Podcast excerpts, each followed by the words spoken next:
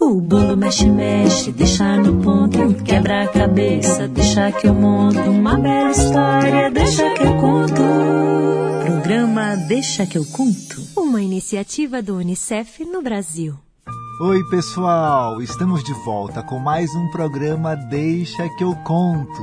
Que alegria estar com vocês. Pode chamar todo mundo para ouvir, que a diversão já vai começar. Eu sou Leandro Medina. E eu sou Andréa Soares.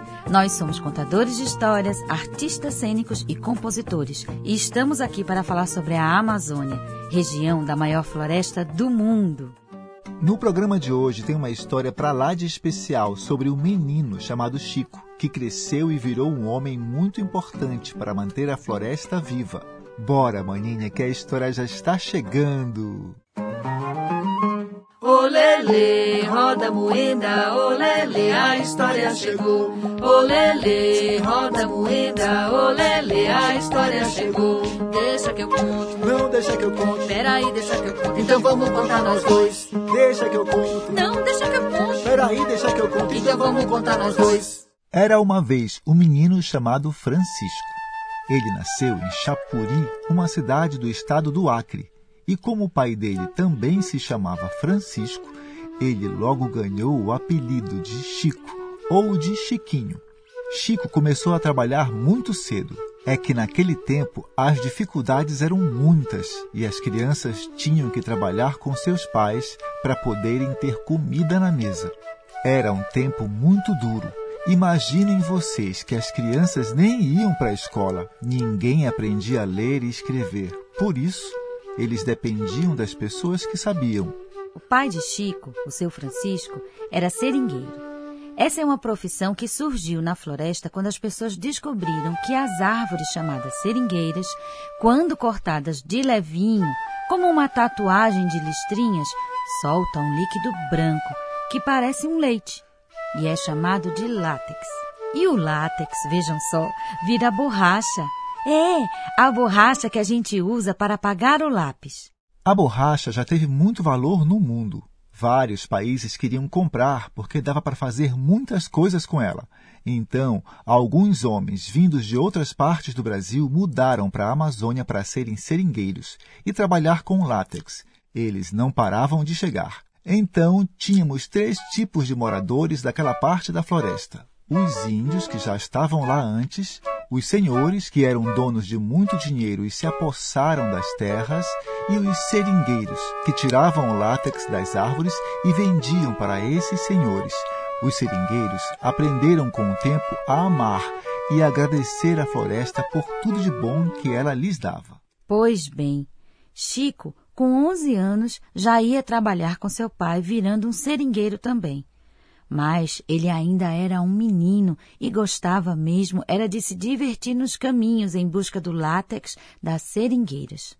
Virava e mexia, lá estava Chico cantando para as árvores. Seringa, seringueira, seringal, eu brinco na floresta que é o meu quintal. Seringa, seringueira, vai me dar o seu leite branquinho pra borracha virar. E assim era a vida. Seu Francisco acordava Chico antes do sol sair. E iam os dois, mas muitos outros homens de Chapuri, pelo meio da floresta, colhendo látex das seringueiras. Eles trabalhavam muito e Chico não entendia por que, mesmo com tanto trabalho, eles estavam sempre em dificuldade. Seu Francisco falava com os outros adultos e Chico ouvia tudo. Os senhores que compravam o látex e que tomaram conta daquelas terras eram também os donos dos mercadinhos que vendiam comida. E eles vendiam tudo muito caro. Assim, o dinheiro do trabalho não dava para quase nada. E o menino via os olhos do seu pai, cansados e cheios de tristeza.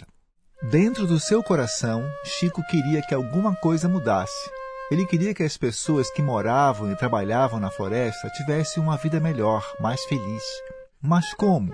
Sem poder estudar, o único futuro seria trabalhar no seringal. Ele também não entendia por que os índios e os seringueiros brigavam tanto. mas ele sabia que alguma coisa estava errada naquilo tudo. O tempo foi passando, Chiquinho foi crescendo, levando aquela mesma vida. Até que um dia chegou por Chapuri um forasteiro. Sabe o que é um forasteiro? É alguém que é de fora da cidade. O homem era meio misterioso, usava um chapéu marrom e tinha um nome bonito. Se chamava Euclides. Chico, que era muito curioso desde sempre, começou a observar o moço de longe e descobriu que ele tinha livros. Foi aí que ele teve uma ideia que poderia mudar a sua vida. Pois ele tomou coragem e pediu para o Euclides lhe ensinar a ler e escrever. E assim foi. Chico aprendeu a ler rápido. Voltava do seringal e já estava correndo para casa do novo amigo. Lia livro de todos os tipos, histórias de verdade, histórias inventadas, e quanto mais ele lia, mais sabido ia ficando. Chico conheceu o mundo através dos livros, pois ler era uma grande viagem. Leio uma folha e outra folha, muitas delas eu vou ler. Tantas pessoas, outros lugares, lendo posso conhecer. Tantas pessoas, outros lugares, lendo posso conhecer. São tantos livros, tantas imagens, quanta coisa pra saber. E desse jeito as coisas do mundo posso entender. Que desse jeito as coisas do mundo posso entender. Chico agora tinha 16 anos. E quanto mais estudava, mais ia percebendo que as coisas eram difíceis por ali, porque os senhores queriam dominar e enganar os que não entendiam todas as coisas, pois não sabiam ler. Ele descobriu também que os índios eram bravos com os seringueiros porque achavam que eles tinham vindo de outros lugares do Brasil para destruir a floresta. Mas depois de um tempo, os próprios seringueiros entenderam que a floresta era muito importante para a vida deles e que ela deveria ser cuidada. Acontece que a borracha, que já não tinha muito valor, começou a valer menos ainda. E os senhores não queriam mais comprar o látex dos seringueiros, então decidiram que iam derrubar a mata para criar animais e vender a madeira das árvores. Quando Chico soube disso, seu coração ficou apertado. Como derrubar a mata? Ela era o seu quintal, o seu trabalho e o lugar de morar de tantos outros trabalhadores e dos índios. Ele ficou preocupado. No fundo do seu coração, ele sabia que a floresta tinha mais valor se ela estivesse em pé, porque era de pé que ela dava os frutos para matar a fome, que permitia que os animais ficassem vivos, que os rios pudessem ser mantidos para matar a sede e dar peixes, e as pessoas poderiam viver em paz. Mas os senhores não queriam saber disso. Eles não se importavam com a vida das pessoas, das plantas e nem dos animais. Eles só queriam ganhar dinheiro e se preparavam para derrubar a mata. Foi então que Chico, junto com seus amigos seringueiros, chamaram todas as pessoas que moravam naquela região para impedir a derrubada. Eles inventaram uma coisa chamada empate. Mas não era o empate do jogo de futebol, não. Era empate de impedir alguma coisa de acontecer ou de passar. E eles fizeram exatamente isso. Foram todos juntos, deram as mãos e ficaram na frente dos homens que vinham com uma motosserra para cortar as árvores que já estavam ali há muito tempo. E para ter força e impressionar esses homens, eles cantavam assim: A floresta é viva, em pé vai ficar. Deixa a floresta que vamos cuidar. Não adianta vir pra ela derrubar, pois por aqui ninguém vai passar. Empata, empata, empata já. Empata, empata, ninguém vai passar. E a grande corrente de pessoas valentes fez os destruidores da mata desistirem. E a floresta ficou viva e de pé, oferecendo as muitas coisas boas que ela tem. E o que era melhor, se você deixava a árvore viva, ela te daria uma fruta, depois outra e outra. Mas se alguém derruba a árvore, ela só vai dar madeira uma vez. Aconteceram muitos empates. Algumas vezes dava certo, outras não, e aí a floresta sofria. E cada vez ia ficando mais difícil proteger a mata. Embora Chico não desistisse nunca, mas os senhores começaram a ficar muito bravos com ele, porque cada vez mais ele ia entendendo que a floresta não podia morrer. Nesse tempo, Chico já era homem feito e com bastante conhecimento. Ele decidiu lutar pela floresta e também para que todas as crianças filhas dos seringueiros tivessem uma escola e pudessem escolher um outro futuro para elas. Mas ele queria fazer isso sem violência, sem brigas, então começou a organizar suas ideias e explicar para todo mundo a importância da floresta para as pessoas, mesmo as que não moravam por lá. Ele queria mostrar quantas coisas maravilhosas a floresta tinha para oferecer para quem soubesse cuidar dela. E não é que ele conseguiu? Chico foi para muitos lugares no Brasil e no mundo falar da Amazônia e avisar que os senhores estavam querendo destruí-la em troca de dinheiro e poder.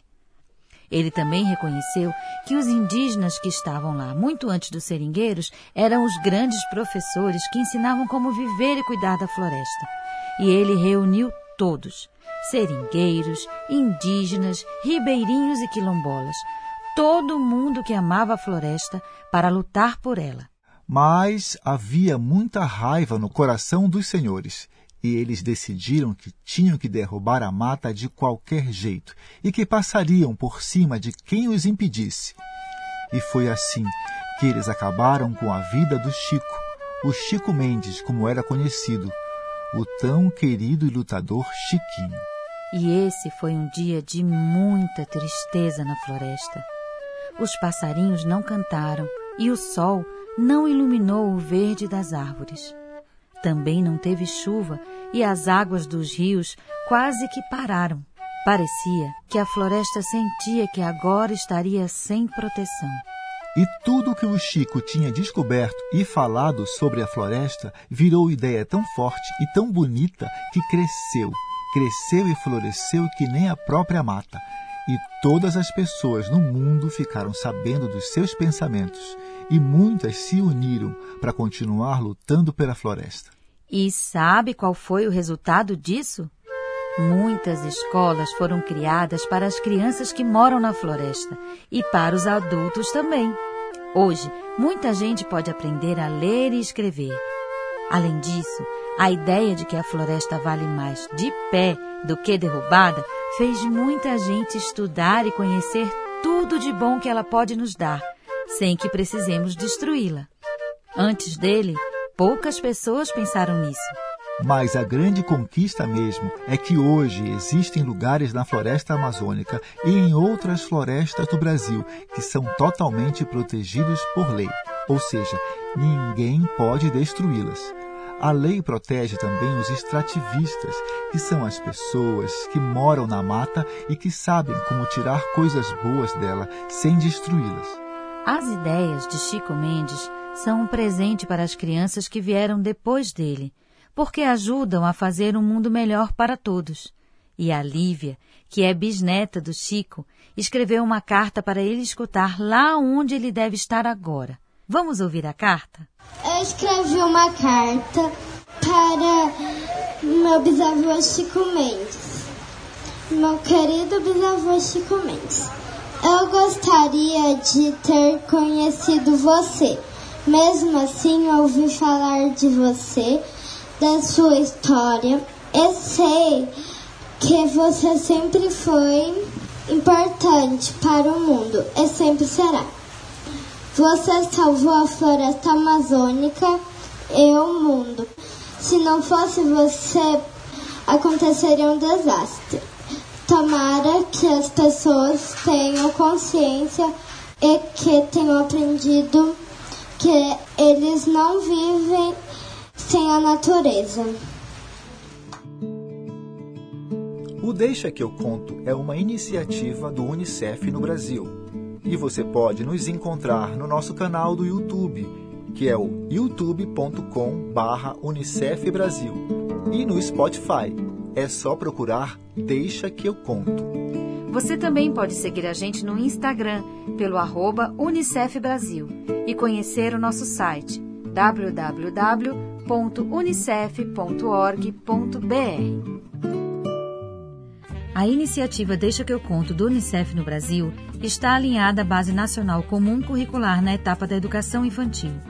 Este programa contemplou os direitos de aprendizagem, brincar, conhecer-se e explorar e os campos de experiências, o eu, o outro e o nós, escuta, fala, pensamento e imaginação, e espaços, tempos, quantidades, relações e transformações. O programa de hoje contou com a locução e criação de conteúdos de Andréa Soares e Leandro Medina. A história de hoje, assim como suas músicas, são criações de Andréa Soares. Músicos participantes Rafael Gomes, Marcelo Monteiro, Leandro Medina, André Soares e André Rossoi, que assina a produção musical dos temas. Edição e mixagem Leandro Medina e Isabelê Medina. O bolo mexe, mexe, deixa no ponto, quebra a cabeça, deixa que eu monto uma bela história, deixa que eu conto. Programa Deixa que eu conto. Uma iniciativa do Unicef no Brasil.